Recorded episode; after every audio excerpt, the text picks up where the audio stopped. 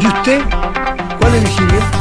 Ajá, pero 7 de la tarde en punto del lunes 27 de noviembre de 2023. Le damos la bienvenida en Radio de una nada personal. José Ríos, ¿cómo estás tú? ¿Y qué superpoder elegirías? estábamos conversando de eso. Eh, yo, bien, muy bien. ¿Y tú, Matías del Río? Estupendamente. Yo elegiría la teletransportación.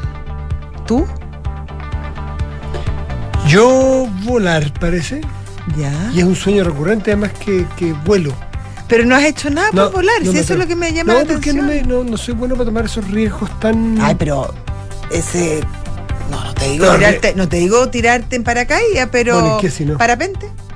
Mm, Eso no es un riesgo así como tan salvaje. No, no. Yo anduve en moto una época en Santiago. No, espérate, espérate.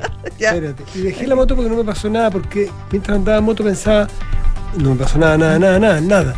Siempre pensaba, estoy a, a un error propio o de un tercero, chico, no hace falta un gran para que me cueste la vida o quedar in- imposibilitado de caminar.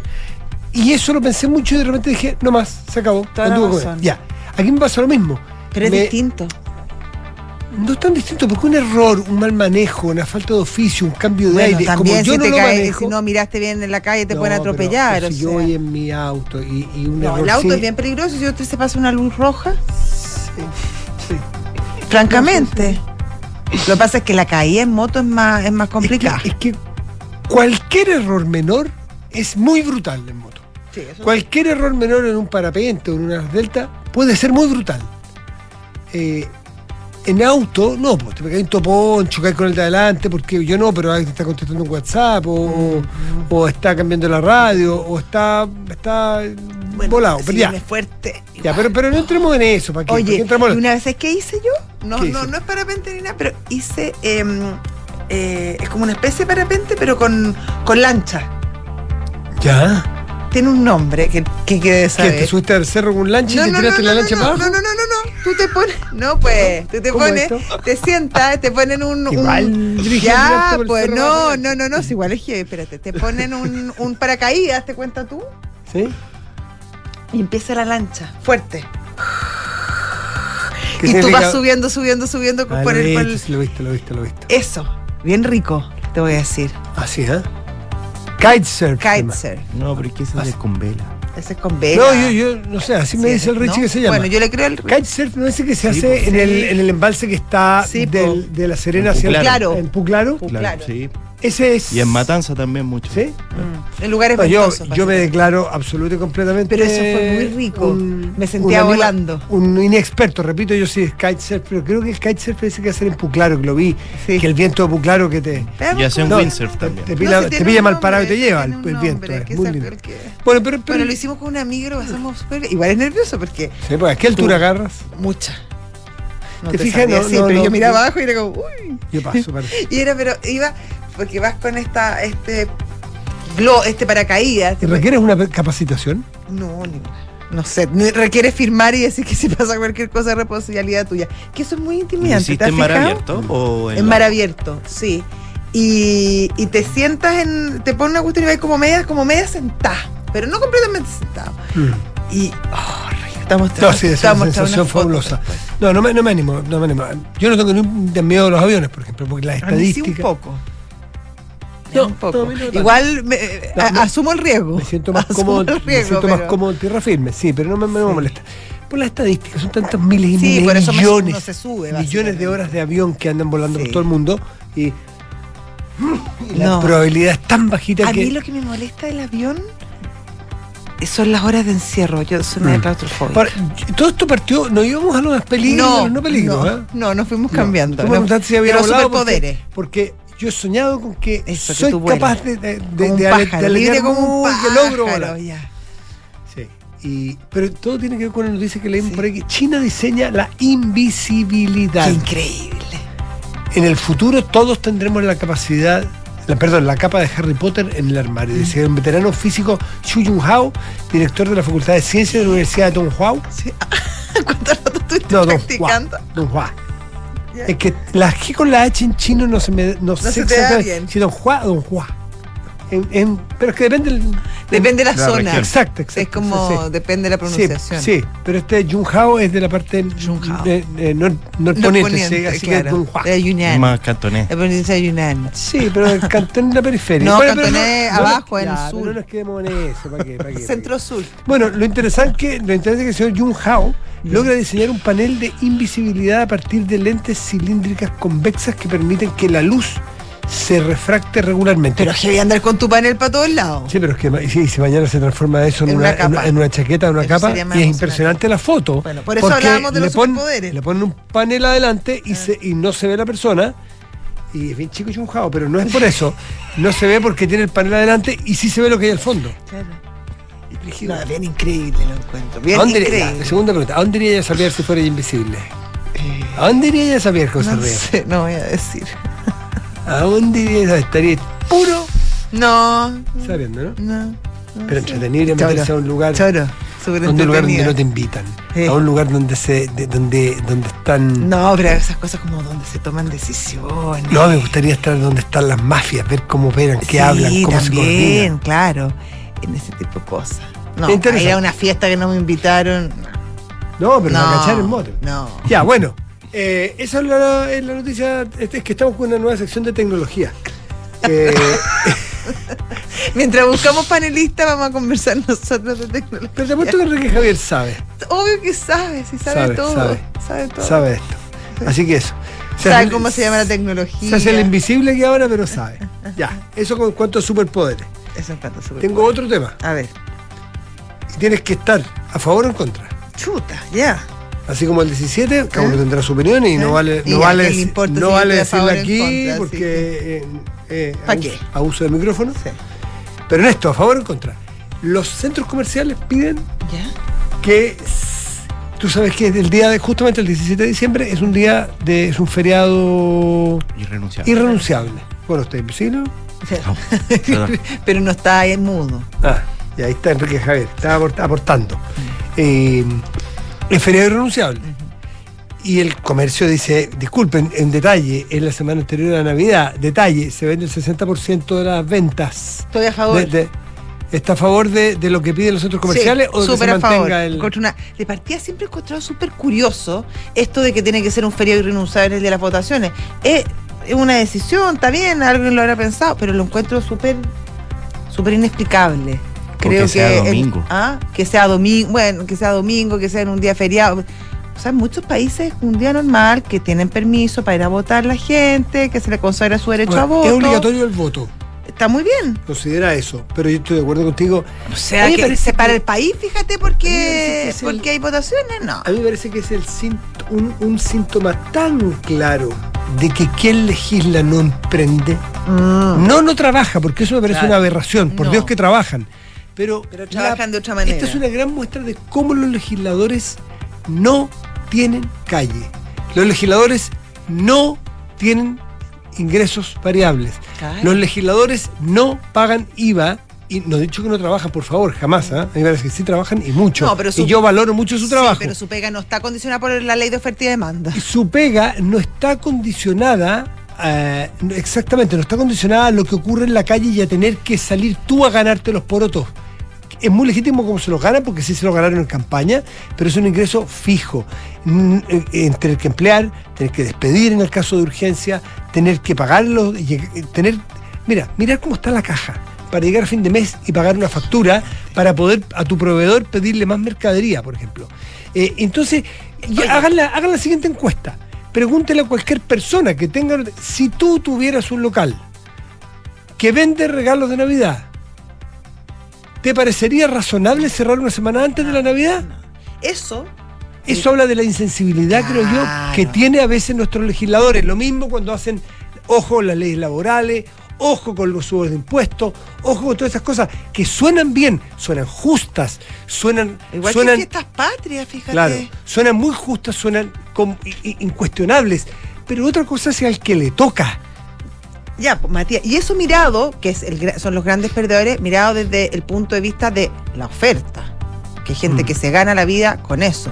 Pero ahora, desde el punto de vista de la demanda, gente que trabaja de lunes a viernes, incluso hay veces gente que trabaja los sábados.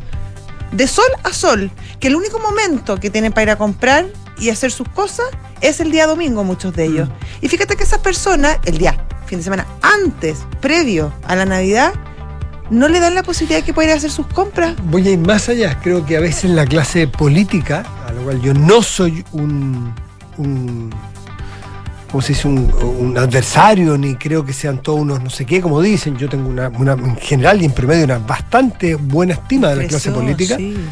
Creo que le falta esto muchas veces, no a todos naturalmente, pero en promedio hay un encapsulamiento de los temas en que discuten entre ellos. No todos, insisto, pero sería bueno que alguna vez tengan que emprender, tengan Sí, que salir, que, que imprimir, un, un- imprimir, ni siquiera emprender ellos, salir a buscar pega, salir al mercado eh, y, y- y ganárselas en la calle, como se la ganan muchos chilenos y chilenas. Y hay una cosa más de fondo, que muchos de ellos a veces no tienen valoración real por lo que significa el crecimiento No, eh, y, el- y- y la necesidad de, de que la economía sea dinámica. Los que a veces creen, soñándose como yo volar y tú tra- teletransportarte, que el crecimiento llega. Claro, en algún momento no se sabe Santo. cómo llega. Entonces, ¿quiere decir esto que la alternativa es suprimir ese feriado? A lo mejor no. A lo mejor es un derecho ganado y yo desde ese punto de vista puedo ser empático y decirle, Yo entonces, bueno, pe- pero bueno, yo qué sé, que un día, de- no, que un día, de- porque, los- porque en el año hay que tener ciertos descansos. Sí, pero ¿por qué el día de las votaciones? Bueno, no nadie que- me ha explicado no, por qué. Pero a lo mejor está contado. ¿Y por qué el día de porque San era, Pedro? porque era feria, de porque era feria, bueno, espera, eso también podemos discutirlo, porque era feriado incluso cuando el voto era, era voluntario.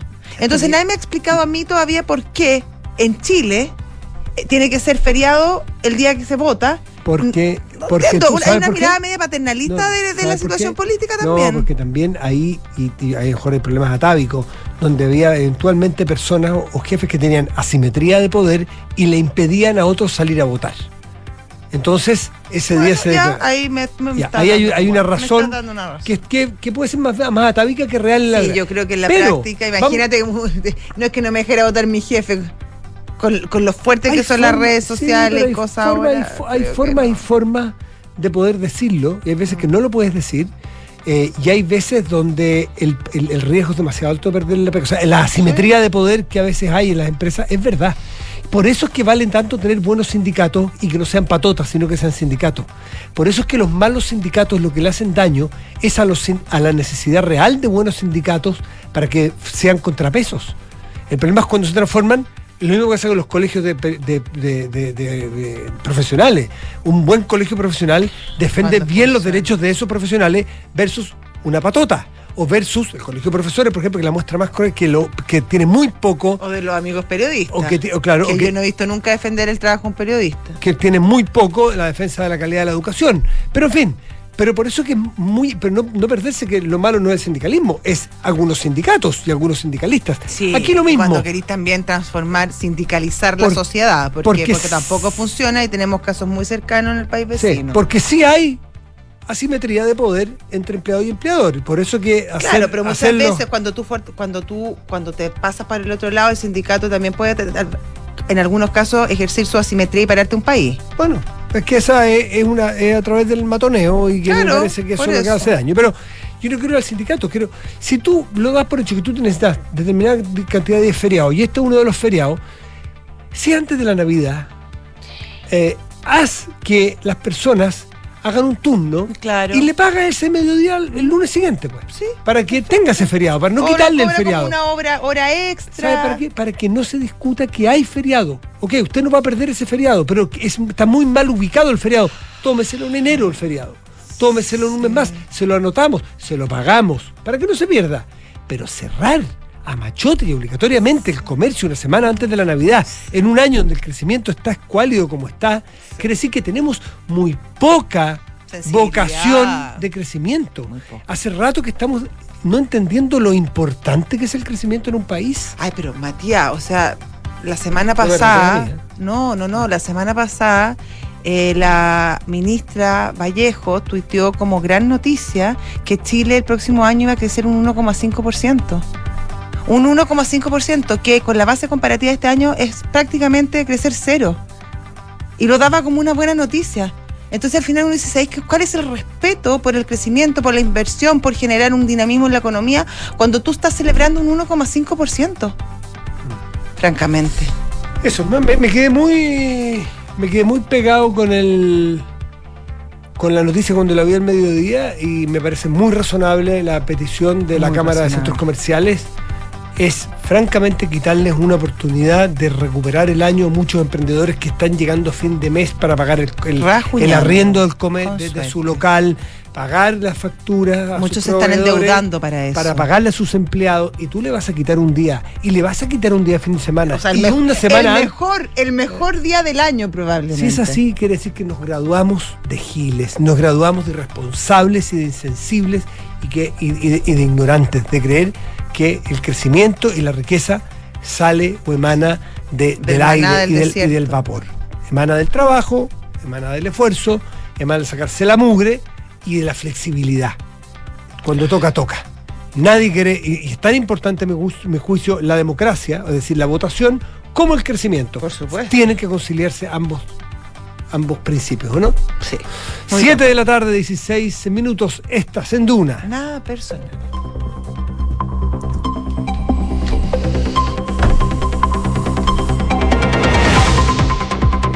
Con ustedes el tribuno, a propósito de la democracia y las instituciones. El tribuno Enrique Javier. ¿Cómo estás, Enrique Qué Javier? nombre. Y ustedes, ¿Qué opinas? Juégate.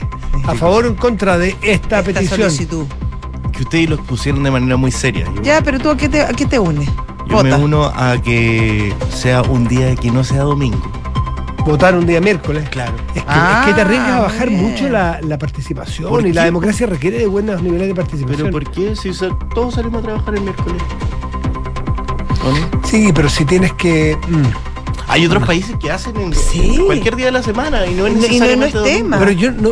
Pero, pero no sé, no sé qué dice la evidencia respecto de par- porcentaje de participación de esos países. Habría que Versus la, última participación que tuvimos con elección obligatoria, porque, sí, votación obligatoria, que quedamos todos muy contentos porque efectivamente salió un Sí, porcentaje nos altísimo. jugábamos harto también. Bueno, to- pero Pucha, ¿qué- que no qué- ju- ¿en sí.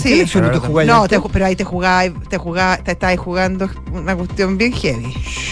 Salvo, la, Ah. salvo la elección, no sé, de... de- de- No, no. Yo creo que esa, esa votación en particular era un marco constitucional que iba a durar mucho tiempo eh, y que se estaban jugando cosas muy importantes respecto a cómo nos pensábamos como país. Y lo que se ofrecía era una refundación prácticamente del país. O sea, Ya, pero- yo creo que yo creo que eso también motivó a muchísima gente a salir a votar. Coincido contigo, pero creo que no, no, no es justo ni es deseable eh, dejar la dejar la, la- la- la- la- participación o el cuidado por, o el fomento de la participación en virtud de la importancia de la elección. No, no, no, no. Creo estoy- que en no, todas muy hay que- hay que aspirar al máximo Estoy, estoy muy de acuerdo, pero, pero no. Mi, mi, mi, mi matiz es: yo no sé si esa votación. Yo no sé si el día fue lo relevante en que saliera a votar tanta gente. No lo tengo tan claro respecto a esa votación en particular. Bueno, A lo mejor si hubiese sido un miércoles, quizá. vamos a trabajar No sé. igual, así que da lo mismo. Nosotros sí, yo feliz Sí, trabajo, me encantan las elecciones. ¿De qué estamos Nada que me guste más que las elecciones. ¿De qué estamos hablando? Se me fue la onda. Del feriado. Ah, feriado. Ya. ¿Te, te, con- te- te- con unas lagunas de Pues repente? estáis cansado, Estoy Matías. laguneando. Estáis me- cansado. Está cansado. está viendo vacaciones Es al aire. Está semana- vacaciones al aire. La otra Sí. semana tengo un día así. Ya, vamos con los titulares. A re- ¿Pero por qué me echaron agua? Vamos, Enrique Javier. La ministra del Trabajo, Janet Jara, reiteró que la posibilidad de avanzar en el proyecto de pensiones sigue estando en la capacidad de la oposición de flexibilizar su postura frente a esta iniciativa. La ministra Jara aseguró que, como se ha señalado con anterioridad, la reforma previsional, más que estar sujeta a algún plazo, lo que está y ha estado es sujeta a la capacidad de construir un acuerdo y que lo que necesita ahora es que la oposición pueda ceder. El subsecretario de Educación Superior Víctor Orellana entregó detalles del proyecto impulsado por el Ejecutivo y que busca poner fin al crédito con aval del Estado y condonar la deuda educativa. La autoridad de gobierno adelantó que la iniciativa sería presentada durante la primera parte del próximo año, antes del próximo ejercicio presupuestario. La futura canciller de Argentina, Diana Mondino, aseguró hoy en visita en Brasilia que la asociación con Brasil continuará lo mejor posible, pese a las críticas del presidente electo argentino Javier Milei al mandatario brasileño Luis Ignacio Lula da Silva. Mondino además deslizó la posibilidad de que el peronista Daniel Scioli se mantenga como embajador en ese país y donde también le extendió una visita al presidente Lula para participar en el cambio de mando. La Roja Femenina cerrará su año con dos amistosos ante Perú en Santiago por la fecha FIFA de diciembre. El primero será este viernes en el Estadio Bicentenario de la Florida a las 18.45 horas y el segundo en el Estadio de la Cisterna el martes 5 de diciembre a las 18 horas y ambos serán transmitidos por televisión abierta. Muchas gracias, Enrique Javier. Es Quique. 7 de la tarde.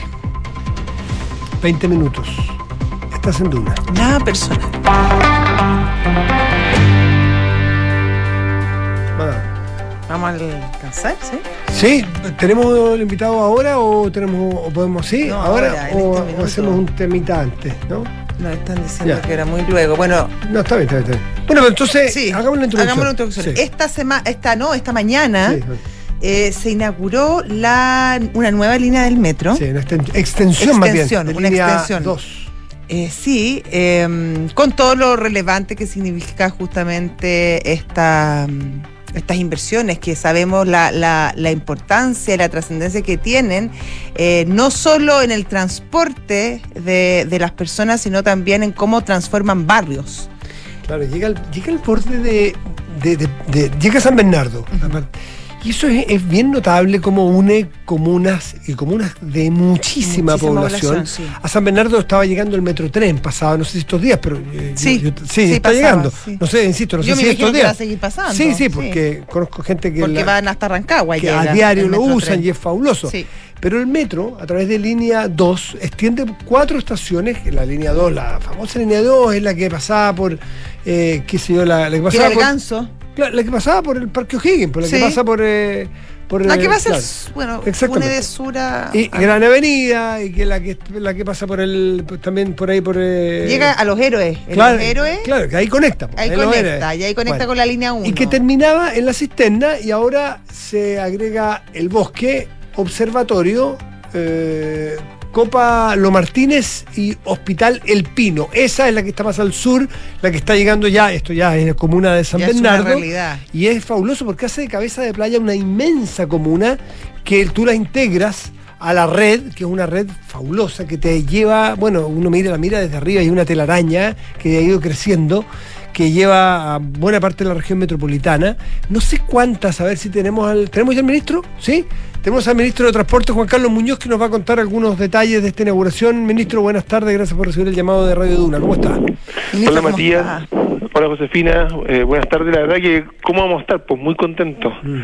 La verdad que hitos como el de hoy día son de esos que ponen en relieve toda la importancia de una buena política pública, que trasciende gobiernos además, que nos permite llegar a zonas que han estado eh, muy postergadas, eh, para, para las personas que, que viven en el contexto, en el entorno, ahí en el bosque, en San Bernardo, y que ahora van a poder ocupar la línea 2 para poder llegar al, y conectar con el resto de la ciudad, una muy, muy buena noticia. Ministro, la- es San, San Bernardo, de- podríamos decir que es el límite sur de, del Gran Santiago, ¿no? O sea, claro, la provincia de Santiago eh, no incluye ni a San Bernardo ni a Puente Alto. Entonces, cuando hablamos de lo que cubre el sistema red movilidad, hablamos de las 32 comunas de la provincia de Santiago más San Bernardo y Puente Alto. Claro. que- Y en este caso, en este caso, eh, San Bernardo en términos de transporte público integrado es parte del sistema, cuenta con varias estaciones de tren que también es Claro. importante mencionar y que conect- permite conectar con, con tarifa integrada con, con estación central y en este caso el corredor de buses, ¿no es cierto?, que viene eh, bajando por eh, Gran Avenida eh, y ahora y la línea 2 en realidad que llega, perdón, la, línea 2 que llega después hasta eh, hasta Estación La Cisterna, ahora va a permitir extenderse hacia el sur eh, por Los Morros, eh, tocando tres estaciones, primero estas tres estaciones del bosque, las estaciones del bosque, Observatorio Cópalo Martínez y luego la estación en eh, El Pino, que está en, la, en, el borde entre el bosque y San Bernardo. Pero, pero ministra, le pregunto también pensando en, en, el diseño estructural de la línea de metro de, de Santiago, más, más estas dos comunas, San Bernardo y Puente Alto, sería más o menos, estaríamos llegando de alguna manera con esta extensión del metro a, al límite de, del plan maestro, eh, pensando en la región metropolitana? No, no, yo, o yo creo que el, el, las extensiones del metro no necesariamente se ciñen a límites comunales. Hoy día, hoy día tenemos varias comunes que tenemos que eh, aún no hemos podido integrar y que nos encantaría hacerlo, como por ejemplo la comuna del Espejo. Eh, la verdad que el, lo que hacemos acá en el Ministerio de Transporte es ir evaluando en su debido mérito futuras posibles eh, extensiones o nuevas líneas eh, y en tradición que los gobiernos van definiendo cuáles son las que se van poniendo a la fila. O sea, hoy día estamos inaugurando esta extensión de la línea 2 al sur, pero hace cuatro, unos tres meses atrás estuvimos en Quilicura, no sé si se acuerda, con la línea 3, sí, con tres estaciones. Eh, en unos dos, no, no, en unos años más, en unos par de años más, vamos a estar eh, inaugurando la expansión de la línea 6 desde Cerrillos hasta Lo Errázuri, eh, y luego vamos tenemos en, en carpeta la línea 7, que debía estar para el 2028, que va desde Renca, por el norte del por, en torno al río Mapocho Sí, para llegar Brasil, sí, para poder llegar hasta los, hasta hasta Estoril. Y por otro lado tenemos la línea 9 que va desde Calicanto pasando por eh, Santa Lucía y todo el eje de Santa Rosa eh, para llegar a La Legua, llegar a Vintana, Bajos de Mena, conectar con Puente Alto. Y además está en carpeta la línea 8 que debiera ir por el eje de Los Leones, Macul y finalmente la avenida La Florida. ¿Qué- ¿Cuántas comunas de Santiago no, no están tocadas por, por el metro? Los espejos es una de ellas. Los Espejos es una, yo diría que Los Arnechea es otra. Eh, un Huechurá- Vitacura tampoco. u- no, bueno, sí, pues, siete. sí, pero tiene el Ah, bueno, de claro, línea las 7 siete. cuando, cuando ya Pero hoy día no, claro, sí. hoy día no, hoy día efectivamente. Huechuraba, Huechuraba tiene esta cosa que está la- está Vespucio Norte, Sí. y Claro. está, y está los Libertadores, como justo tocando. Sí, pero está en el borde, Eh, está en sí. Vespucio que separa, pero Sí, no, en eh, la eh, práctica eh, sí le llega a los habitantes en- de. Sí, y en rigor, la verdad que la estación Los Libertadores yo creo que está en Huechuraba, estoy casi seguro. Ahora, eh, ministro Juan Carlos Muñoz, ¿cuál es el, el principio? Porque uno podría decir, mire, están yendo a algunas comunas más pudientes, pero me imagino que a veces puede ser contraintuitivo y que a comunas más pudientes que tienen acceso a comprar autos, a comprar mejor movilización, es, es socialmente rentable lle- llevar una línea de metro para poder bajar a gente que usa mucho auto de ese auto. Entonces, técnicamente, ¿cómo se mide? O gente que trabaja allá también. Claro, uno es gente que no tiene para comprar auto y otro es gente que sí tiene incluso para comprar auto de reemplazo, ¿no es cierto? Eh, y- pero el metro tiene distintas funcionalidades para sus distintos públicos. A ver, primero que nada decir que esto se hace con una metodología que eh, lo que busca es tratar de predecir en el futuro qué es lo que pasaría eh, con los viajes de la ciudad si es que uno eh, interviene, por ejemplo, con una nueva línea de metro. Importante en eso, eh, parte importante de los impactos positivos tiene que ver con ahorro de tiempo. O sea, por ejemplo, hoy día estábamos en el Pino y decíamos la gente en llegar a- al centro se demoraba hoy día 40 minutos y ahora se va a demorar 27. O sea, hay un ahorro de 13 minutos, ¿verdad? Y cuando uno valora esos minutos, lo hace con el mismo valor independiente si es el nivel de ingreso de las personas. Es decir, una persona de ingreso alto, ingreso bajo, a todos se les valora por igual. Eso tienen, el, tienen la cosa positiva, como dice usted, de que hay mucho auto, eh, mucha gente con alta tasa de motorización y por lo tanto hay alto viaje de automóvil que uno podría reemplazar. Eh, por otro lado, también muchas veces tienen bajas densidades. O sea, son pocas personas por hectárea en algunos casos porque las viviendas son de mayor tamaño eh, y por lo tanto también no- cuesta encontrar esa densidad que permita el, el transporte público masivo como en este caso. Ahora, por otro lado, también, y eso, eso es lo que es tan complicado, esos lugares también muchas veces son lugar de destino de trabajo Claro. también de personas que vienen de sectores que a veces tienen que recorrer toda la ciudad para llegar ahí. Todas estas cosas se meten en la juguera para poder definir, ¿no es cierto?, cuál es el beneficio social, que es lo que al final interesa maximizar, el beneficio social de, el- de, los, de los recursos que uno pone para poder financiar una línea de metro. Fíjate que la línea de hoy día es una línea de 5,2 kilómetros y costó 400 millones de dólares en poder eh, eh, fabricarse, construirse. Y lo bueno es que tenemos una empresa que quisiera hacer el homenaje a Metro, ¿ah? que es capaz de poder entregar estas líneas en plazo, en presupuesto, de acuerdo a lo que uno programa al momento que las anuncia. Eh, y eso creo que es bien notable y habla de la, la gran eh, Empresa. empresa que tenemos en Metro y esperamos que en el futuro sigamos teniendo también más líneas para que nuestro metro se siga desarrollando de la misma forma. Ministro. Me, me soplan aquí Tiltil, Batuco y Lampa, tampoco tienen. No, pero eso ya no es provincia No, Santiago, ya- ¿no? ya no, no es- es- es- No, no, es que si nos vamos para allá ahí te cuento, pero hay muchas. po. O sea, Ministro. cierto, cierto, cierto. Ministro, antes de que me cuente el resto las comunas, quiero saber cuál, cuál es, em, cómo se define eh, dónde van a estar las estaciones, por un lado, porque sabemos el impacto que tiene, eh, pensando también en la plusvalía de los lugares, Sí. en, en las estaciones del metro, eso por un lado, y dos, eh, ¿por qué? Y me imagino que también ahí habrá una razón comercial, se han ido extendiendo la longitud entre estación y estación. Uno ve la línea 1 y, y la verdad que se caminaba bien poco entre estación y estación, pero a medida que se ha ido extendiendo el metro, ha ido, se ha ido extendiendo. Eh, Se- se alarga. se alarga el recorrido. Se le saca provecho. Claro, se- ahí la caminata es más larga. Va- Vamos a la primera pregunta. La primera es, eh, o- obedece, ¿verdad?, a identificar, eh, primero que nada, puntos en los cuales haya buena atracción de viajes en, el- en el- en la cercanía. O sea, por ejemplo, si tenemos un hospital como es el Hospital El Pino, bueno, pongamos la estación recerca ahí, lo más pegado posible. Eh, y buscamos que las estaciones tengan una cierta separación que Aquí el tema es el siguiente, si yo hago las estaciones muy cerquita, por ejemplo, yo, yo estoy aquí en el centro de Santiago y puedo caminar a Moneda, Universidad de Chile, la verdad que la caminata es súper razonable, pero también el problema que tiene es que si las estaciones están muy cerca, el tren tiene que estar parando cada rato y la velocidad de operación del tren es mucho más baja que si la estación es más, si la estación está más distante. O sea, por ejemplo, la línea 1 del metro, que uno dice, pucha, nuestra principal línea con suerte supera los 25 kilómetros por hacer el orden que tengo en la cabeza. Mientras que si yo pienso en la línea 4, que tiene estaciones mucho más separadas, la velocidad es de 40 kilómetros Ahora, por existen hora. los recorridos express también, que de repente te dicen acá te subí en, en este y no para hasta seis más. Eso. Bueno, eso, eso también es una forma también de ir apurando, pero lo que quiero decir es que la, la distancia entre estaciones es clave para definir la velocidad. Y cuando yo quiero estar, por ejemplo, en el sector sur, como hoy día San Bernardo o el Bosque, lo que más me interesa es que esa gente pueda llegar lo antes posible al centro. Y lo otro que es importante es que Santiago tiene una cosa maravillosa, que es que el sistema integrado de transporte público. Y permite que las personas, muchas de ellas, puedan acceder al metro con una sola tarifa y de esa manera a lo mejor la gente puede llegar eh, ya sea a una estación u otra sin demasiado tiempo adicional. Es decir, eh, es una muy buena decisión el que las estaciones estén un poco más distantes y de esa manera tener un viaje rápido y al mismo tiempo con la integración tarifaria una conexión lo más expedita posible. Y por eso es que decimos que es importante el, el que la integración tarifaria es una de las cosas buenas que permite poder seguir desarrollando el metro como lo hemos hecho hasta ahora porque favorece que muchas más personas lo usen. Sí, eh, ministro Muñoz, y eso ha ido cambiando en el, en, en la- en el conocimiento y en la, en, en, por así decir, en la academia que estudia las tendencias, las, las distancias entre estaciones, porque la línea 1 son estaciones que son así cortitas, Eh, planteado como un escenario hipotético, imposible de echar atrás.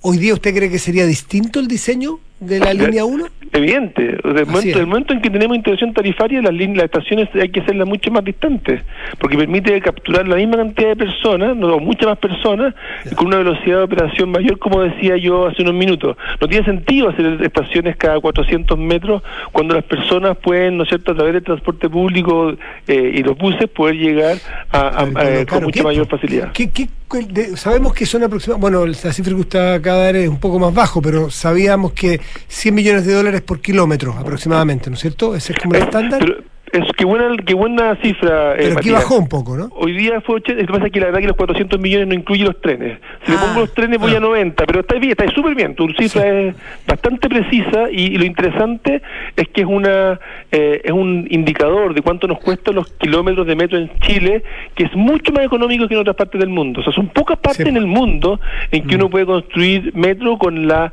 eh, con, con el, el valor que tenemos en Chile, la, la, la confiabilidad y la calidad de lo que lo hacemos acá. Y por ¿Y eso eso es que por se ha qué? ¿Por qué es más barato? por varias razones, entre otras cosas porque tenemos una empresa que permanentemente está haciendo y por lo tanto tenemos una capacidad Claro. de poder gestionar el proyecto, lo hace Metro. Ya. O sea, no es como en otros países que tú dices, le- eh, licito el, que alguien venga y lo haga. No, acá es Metro el que gestiona, Metro di- divide eh, el proyecto en distintas etapas, en distintos eh, procesos y en cada uno de ellos busca la empresa que es... es, es- es- Debe eh, ser buen pagador, en entonces debe tener Sí. fac- facilidad en ese sentido también, ¿o no?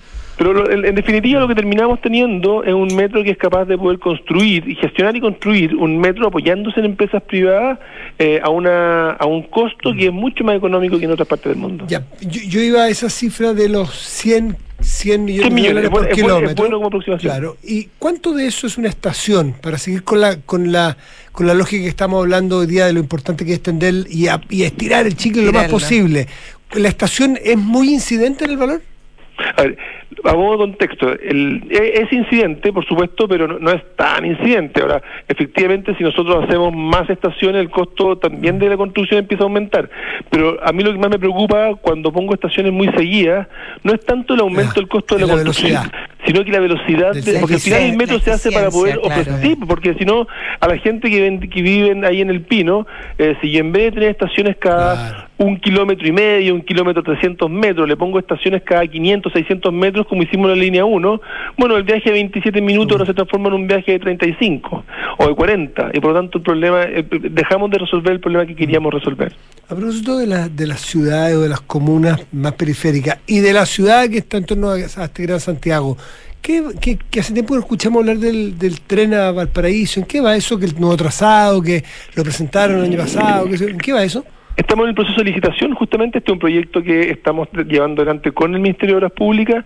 El trazado se anunció el año pasado, es un trazado que no es el trazado directo, línea recta Santiago-Valparaíso, sino que más bien es un trazado que acoge el trazado histórico, que visita una serie de ciudades eh, que también se van a beneficiar producto del, del- del servicio ferroviario. Y estamos en este momento en un proceso de licitación de estudio integral, el que pueda predecir exactamente, bueno, con la mayor precisión posible, la demanda completa, poder con mayor precisión cuál va a ser el trazado específico, porque hay, hay, hay puntos en el recorrido en el cual el trazado histórico no nos sirve. Por ejemplo, entre Limache y Puerto, ¿verdad? Ya el trazado histórico pasa por ahí está el metro Valparaíso y por lo tanto tenemos que buscar una vía paralela. En fin, este te- estamos en el proceso de licitación, está avanzando eh, y estamos eh, expectantes de que pronto podamos ir mostrando y dando más detalles respecto a ese servicio y ojalá terminar licitando la, la construcción. Ministro Juan Carlos Muñoz, quiero cambiarlo de tema porque no se nos acaba el tiempo, pero quiero preguntarle respecto a la negociación que se está llevando a cabo con las aplicaciones de, de transporte, me refiero a Uber, Cabify, etcétera. Eh, a fin de año se tiene que promulgar este, no, no, ya se promulgó, la ley ya está, pero este reglamento que tiene que entregar el Ministerio de Transporte y, y parece que la situación está tensa, hay ciertas, hay ciertas resoluciones respecto, por ejemplo, a la veda de inscribir nuevos choferes y nuevos autos que, que tienen bien preocupado al sector. Eh, ¿En qué va esa negociación, ministro? Esta es una ley que se aprobó en enero aproximadamente, luego de como 10 años de estar Sí. preocupados de cómo darle regulación a un sector que vino, por un lado, a eh, entregar tecnología, que fue muy valorado por los usuarios, ¿verdad? Pero por otro lado también, har- hartos problemas asociados a la seguridad. Hemos tenido casos recientes de personas que han sido asaltados incluso por eh, personas en, esto, en este tipo de conductores y por- de este tipo de vehículos, y por lo tanto es una preocupación real, genuina, el cómo le damos una regulación que al mismo tiempo eh, vale la cancha también entre dos servicios como son taxis y aplicaciones en el servicio de pasajeros. Eh, y la ley se promulgó finalmente el 19 de abril y se nos dio nueve meses al Ministerio para poder eh, gestionar verdad un reglamento de algunas cosas específicas que pedía la ley. Hay varias que ya están definidas en la ley. Eh, y hemos estado trabajando en eso, hemos hecho un proceso muy participativo en que hemos levantado mu- muchas pues, preguntas, cuestionamientos, consultas de distintos actores, desde el mundo de los taxis como del mundo de las aplicaciones, de empresas, de conductores, y todo eso nosotros lo hemos ido, lo hemos ido trabajando porque entendemos que el 19 de enero hay que eh, promulgar el reglamento. Eh, lo- y lo que hemos estado haciendo es, eh, ya, ya, ya presentamos el primer reglamento y las empresas tuvieron de nuevo una, nueva, una segunda oportunidad para poder opinar sobre el reglamento. Recibimos más de mil consultas, eh, eh, de, no, mil participantes y son muchas más consultas y con eso estamos ahora eh, trabajando en el, en, el, en el nuevo reglamento. Claro, yo le pregunto específicamente por esta por esta idea que hay respecto a limitar el ingreso de nuevos autos a, la- a las aplicaciones, porque eso obviamente va a tener una incidencia en el precio eh, final respecto a los recorridos. O lo que hay, lo que hay es que eh, hay que definir, ¿no es cierto?, ciertas características que tienen que tener los vehículos, por ejemplo, respecto a cilindrada, eh, en que el espíritu de lo que se discutió en el Parlamento y parte de lo que se aprobó es que como Ministerio tenemos que buscar la forma de equiparar lo más la cancha posible entre los dos sectores y en base a eso estamos definiendo cuáles son los aspectos mínimos que tiene que tener un, vehículo, cuáles son los requerimientos que tiene que tener, por ejemplo, un conductor a la hora de sentarse al volante, qué garantías le da, ¿no es cierto?, a los usuarios respecto de que va a tener un viaje suficientemente seguro, en fin, todos esos elementos es parte de lo que estamos trabajando eh, y entendemos que, por supuesto, va a haber una regulación, y esa regulación hay que cumplirla eh, y va a haber un periodo ahí también para que se, se vayan adaptando dependiendo de cuál es la, eh, la exigencia específica. Juan Carlos Muñoz, ministro de Transporte y Telecomunicaciones, muchísimas gracias por conversar con Duna esta tarde, como siempre. Gracias, ministro. Chao, que estés muy bien. Hasta luego. Muy bien. 7 de la tarde, 39 minutos. ¿Estás en Duna? Nada personal. Oye, en, el ratito que nos queda en un corte, ¿sí? Sí. ¿Viste que um, mi ley que es atracción mundial. atracción mundial. pero viaja y sube las acciones, se abren los eh, aeropuertos. Bueno, está de, de viaje por, por, por, Estados Unidos. Sí, y después va a Israel. Después va a Israel, pero entiendo que va a Israel después de después ya haber asumido. ¿eh? Ah, yo entendí que iba antes. ya, este, viaje, este viaje es a Estados Unidos, un viaje, por lo que leí, y de vuelta. Pero tiene mire, ya empieza a importar todo lo que haga desde cómo se fue, de que en el avión en que se fue, es un avión privado que vale 250 mil dólares el viaje.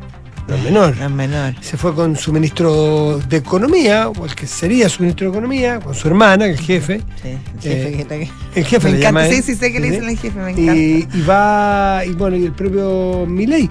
Milei es un tipo declarado católico, no profesa la religión judía, pero tiene mucha cercanía y tiene mucho, bueno, mucho respeto naturalmente, pero mucha mucha mm, eh, eh, mucha cercanía mucha mucho interés en, entender, en participar, en, bueno, la comunidad. Tiene que ver con la, relevancia que tiene la comunidad judía en, Buenos Aires también. En lo personal también hace mucho que se acerca. No sé si tendrá algún, algún lazo sanguíneo, familiar, con alguien de la comunidad judía en Argentina. No lo sé, pero él es católico. Sí. Él es católico pero tiene muchas actividades muy ligadas a la comunidad judía internacional y fue a, visitar eh, la tumba de un rabino muy famoso, un rabino que estuve leyendo su historia, un rabino que, que es muy tradicional, que murió hace muchos años, no tanto, murió hace unos 15 años, pero que es un tipo muy muy icónico en la comunidad norteamericana, en tipo que había nacido en Ucrania, después había estado en varios países y regaló, hace,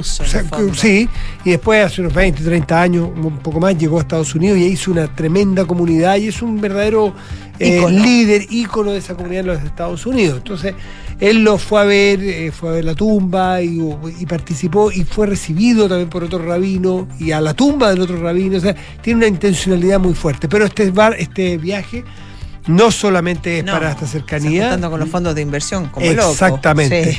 Porque tienen que ir a hacer un, salvataje de las LELIC, que se llama. que son, un roadshow. Tienen que ir a ver cómo destraba, porque ellos mismos saben, las LELIC son de alguna manera bonos de deuda que compraron, no solo, pero en buena parte compraron otras instituciones del Estado. Entonces hay una cosa que es circular que tiene que ver cómo la, que el Estado el que se endeudó con, el Estado de alguna manera, no únicamente, y tiene que destrabar esas, eh, esas inversiones, eh, según dicho por ellos mismos, antes de poder entrar, siquiera pensar en, eh, en, bajar, por ejemplo, en liberar el tipo de cambio, en liberar el dólar todavía lo que llaman el cepo cambiario, todavía va a continuar el cepo. O sea, tienen, van, están contra el tiempo a todo dar para poder dar, eh, para saber que, que, no hay aquí medias tintas, lo dijo así tal cual la noche que ganó, y que tienen que empezar lo antes posible, ojalá a partir, si ellos pudieran resolventar y resolver este problema de las LELIC, que le llaman que es muy técnico,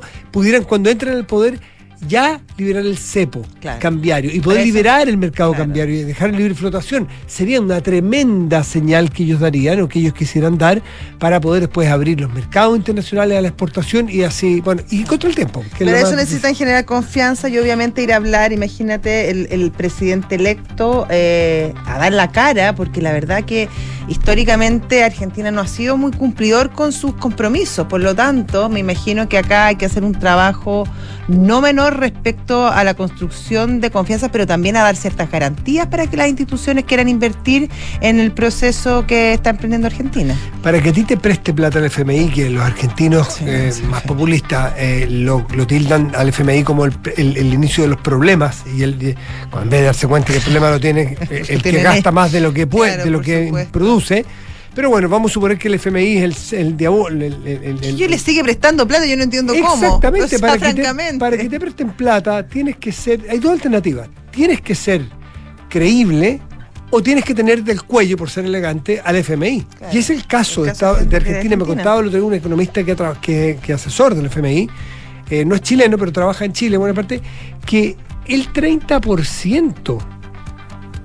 De la el deuda. 30% de las deudas con países que tiene el Fondo Monetario o sea, los acreedores, claro. acreedor de el 30% de la plata que tiene prestada, que tiene colocada es con Argentina. Por lo tanto, Argentina en sí es un riesgo global. Por supuesto. Ah, Es un riesgo global para el propio Fondo Monetario Internacional. Se deben, a esta altura, son dependencias bidireccionales.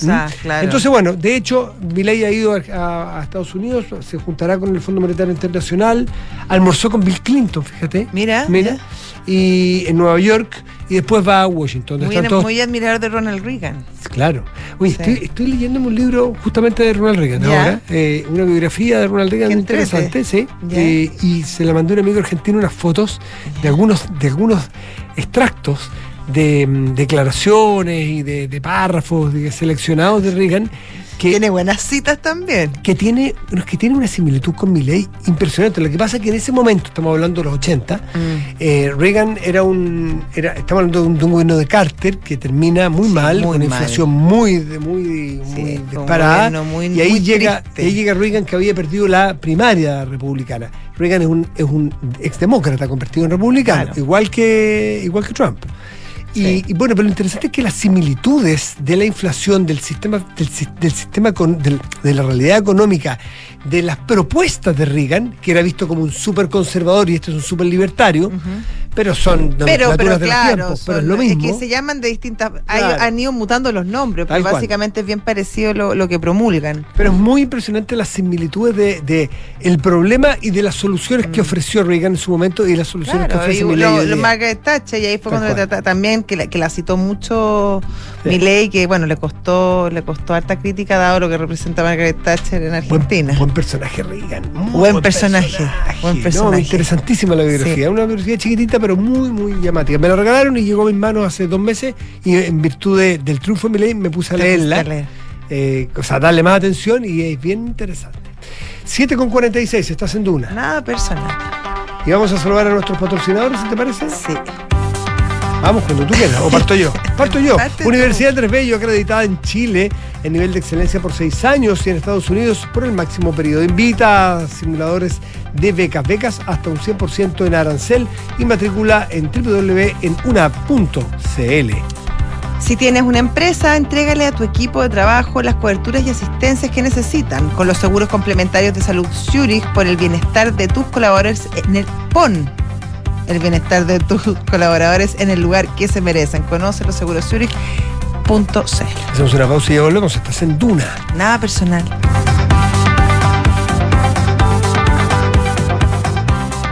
Derecho en Universidad Andrés Bello, acreditada por cinco años por la Agencia Acreditadora de Chile y la Agencia Internacional CONAED de México. Más de 30 años formando abogados y abogadas comprometidos en aras a la reducción de la desigualdad, la justicia y el fortalecimiento de las instituciones. Entregamos una experiencia educacional integradora para un mundo globalizado a través de cursos intensivos y pasantías en universidades extranjeras. Derecho, nueva sede, Campus Casona de las Condes. Infórmate en www.unab.cl.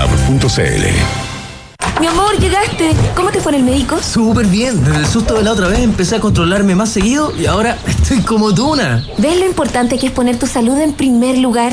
Pon tu salud en el lugar que se merece, porque con Zurich y sus seguros de salud tendrás todas las coberturas y asistencias que necesitas para ti, tu familia o tu empresa. Conoce más detalles y elige un seguro que se adapte a ti en Zurich.cl. Riesgo asegurado por Zurich Chile Seguros de Vida S.A. Las condiciones de los seguros en sus condiciones particulares y generales depositadas en la Comisión para el Mercado Financiero. Más información en www.zurich.cl. Nuestros usuarios podrían llenar nueve veces el Estadio Nacional. Talana es la plataforma de recursos humanos más descargada y mejor valorada de Chile, con más de 5.500 clientes y más de 400.000 usuarios. Con Talana, gestiona vacaciones, firma documentos a distancia, administra la asistencia de tus colaboradores y mucho más desde una sola plataforma de recursos humanos. Conoce más en talana.com. Hoy en día la tecnología nos presenta grandes oportunidades, pero es importante saber qué hacer con ellas. Es por eso que en BTR invitamos a todas las personas mayores a disfrutar y aprender sobre ciberseguridad, con la gran charla dictada por Daniel Halpern sobre cómo protegerte de los riesgos y aprovechar las oportunidades de la tecnología, porque fomentamos la ciudadanía digital sana. Revive la charla en el sitio www.btr.com slash personas mayores. Invita BTR.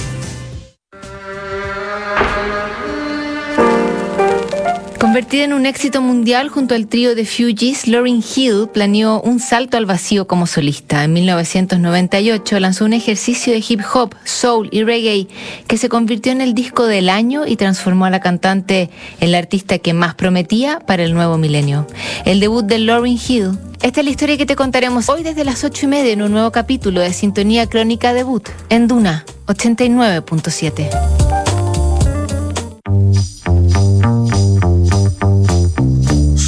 los infiltrados. Los editores de la tercera están en nada personal.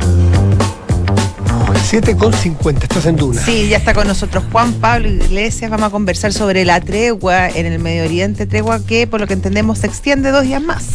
Así es. Juan Pablo. ¿Cómo ¿Qué están? tal? Buenas tardes. Eh, así es. eh, eh, la noticia del, del día es que la tregua finalmente eh, no va a durar cuatro días, sino eh, seis. eh, se extendió dos días más, se llegó a un acuerdo eh, que implica además eh, seguir con el intercambio eh, y la liberación de rehenes a cambio de la liberación de presos palestinos por parte de Israel. Van a ser eh, 20 eh, eh, rehenes más.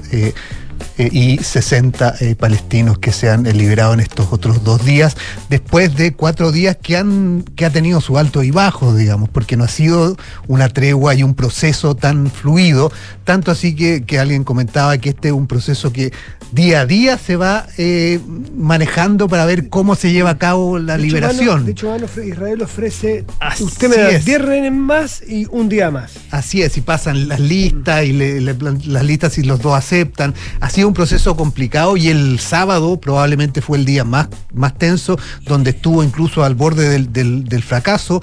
Eh, nadie sabía si finalmente se iba a concretar. Se dilató muchísimo la, entrega eh, de la liberación de los rehenes por parte de Hamas, que finalmente se, se concretó eh, tarde ya el sábado, pero por lo menos ahí ya respiraron, respiraron aliviados y el domingo siguió el proceso normal y hasta ahora, lunes, se culminó con lo que se había planteado inicialmente, la liberación de 50 eh, rehenes eh, eh, israelíes y eh, 150 eh, eh, presos palestinos originalmente. que eran, claro, uno. mujeres, mujeres y, niños.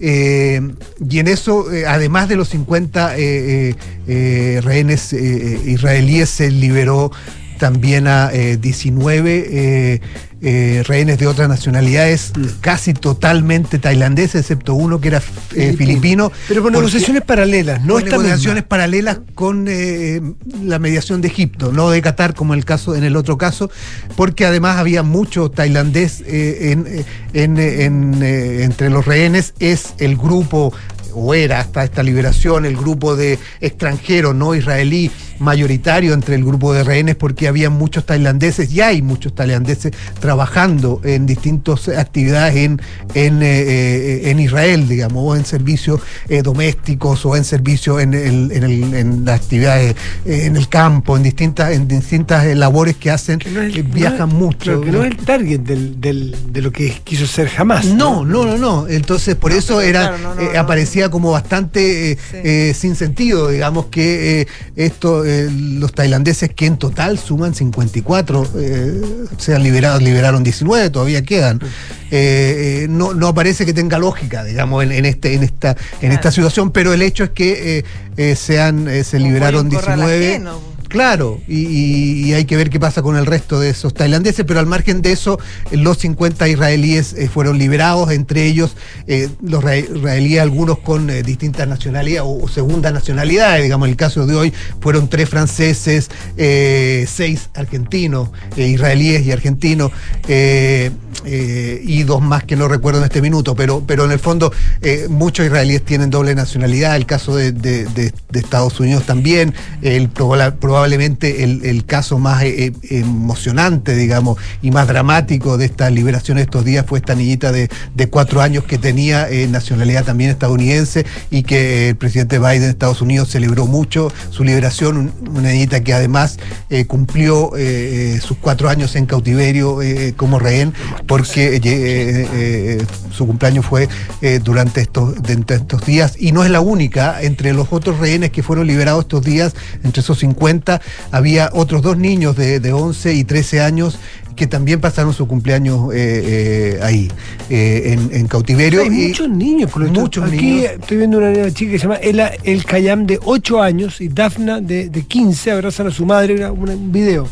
8, 15 años, 4, 13, 11. muchos niños, y eso fue además uno de los problemas que que causó uno de los impas durante estos días y que no sé eh, si todavía no hay claridad por lo que entiendo hasta donde se supo de los liberados hoy día tampoco está en ese grupo se liberó el, el sábado a una niña eh, eh, Hilda que eh, cuya madre está, era también rehén, pero se la liberó sola. Y ese era un acuerdo que según Israel había entre las partes de que no se iban a liberar niños solos, si se liberaran a los niños, se los liberaba con un, un padre un- o ¿Qué la madre, digamos, o, un- o en el pariente que estaba, digamos, eh, en el caso que fuera, evidentemente abuela o, o- o madre, porque ellos iban a liberar solo mujeres y niños en esta primera etapa. Pero en ese caso la liberaron sola, eso generó mucha tensión, eh, se pensaba que podía ser liberada en el grupo de hoy, eh, pero hasta donde yo sé, no, no, no estaba en ese grupo la madre, eh, según decían era porque estaban separados, pero según la niña estuvieron juntas con la madre hasta dos días antes de la liberación, por lo tanto no parece ser esa una eh, justificación o una excusa, digamos, de que, que- eh, no lo hubieran liberado juntas. Eh, así que ese fue un- uno de los temas también, porque habían muchos niños y los niños tenían que ser liberados con, con la madre o con, con la abuela, eh, si es que habían sido eh, secuestrados con ella. De, en general todos salieron en buenas condiciones, excepto una mujer de 85 años que está en cuidado intensivo y en eh, riesgo eh, vital, eh, muy comprometida y que liberada fue llevada inmediatamente a un centro de salud. Eh, pero eh, hay que ver qué pasa con, con el resto, digamos, de lo, de lo que viene ahora, eh, porque eventualmente mujeres y niños se van a acabar y van a quedar hombres y soldados. Juan Pablo, respecto a los presos palestinos que están en Israel, ¿hay algún tipo de perfil de aquellos que se están En general- entregando, a lo mejor con, con condenas menores? O... Bueno, también el mismo caso son eh, mu- mujeres y niños, o menores de edad, digamos, en general, eh, y eso fue un- otro de los puntos que generó tensión con Hamas. Hamas decía que tenían que eh, liberarse según el acuerdo a los que llevaban más tiempo antes y después a los que llevaban menos. Eh, Israel dijo que eso nunca estuvo en el acuerdo y, finalmente ese impasse se superó. Pero en general los que han liberado son eh, mujeres y niños, muchos de ellos sin eh, condenas todavía, estaban en de prisión preventiva todavía, eh, que habían participado en disturbios en muchos casos. Hoy día se liberaron eh, a eh, 33, si no me equivoco, de los cuales 30 eran menores de, de edad y tres mujeres.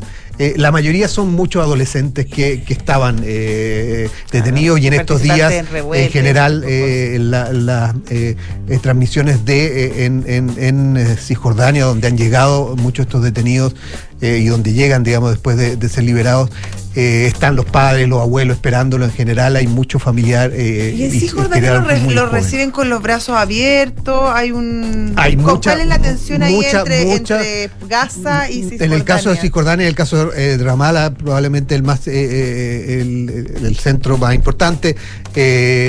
Eh, lo- hay, hay mucha expectativa, hay, hay, eh, eh, hay reuniones en las calles, eh, festejos, esperando que, que lleguen, los reciben con mucha, con mucha eh, fanfarria, pongámosle, con mucha alegría y con mucha. eh, y eso ha pasado todos estos días, digamos. Ahora, eh, hay que ver eh, qué viene ahora y quiénes son estos, eh, los otros 60 que quedan eh, eh, por liberar de los palestinos y qué va a pasar después eh, como decía yo, eh, una vez que ya no haya mujeres y niños. Porque ahí eh, viene duda. otra etapa. Porque en el fondo lo que se ha visto es que jamás está. eh, lo que inicialmente se pensó que era eh, eh, usar los rehenes como eh, es- escudo para evitar un ataque eh, israelí contra Gaza no, fue un no fue Ni siquiera los niños impidieron los no impidieron eso. Por lo tanto, hoy día los, los están usando más bien para ir generando estas treguas y poder dar espacio. para liberar a los propios. Así es. Claro. Entonces, eh, en eso, en algún minuto ya no va a haber mujeres y niños, va a haber hombres y muchos de ellos soldados también, eh, que fueron, eh, que están de rehenes, y evidentemente ahí eh, probablemente jamás va a pedir más en ese, en ese proceso de negociación. Eh, recordemos el, el- el- el caso del soldado. Uno por mil. Que uno por mil, hay que ver qué pasa después, digamos. eh, y, y- y en, eventualmente también jamás va a tratar, y es lo que muchos plantean hoy día, de eh, ir eh, eh, no quedándose sin nadie, digamos, de, de rehén, porque la situación va a ser más compleja en el minuto en que, si es que entregan todos los rehenes, eh, lo que va a venir en Gaza. ¿Y Además, está dispuesto a transar Israel? Así también? es, porque además Israel y Netanyahu lo, lo dijo claramente en estos días. es- una vez que termine esto va a seguir con la operación.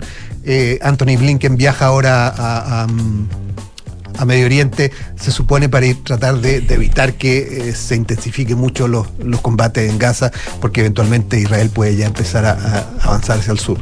Eh, pero bueno, esa es la situación que está todavía eh, complicada ya. Juan Pablo Iglesias, muchísimas gracias. Como Gracias, a ustedes, que estén muy bien. Nosotros vamos ya, son las 8 de la noche en Punto Viene Terapia Chilensis. Ante visionarios. Que tengan muy buen día. Chao. Gracias.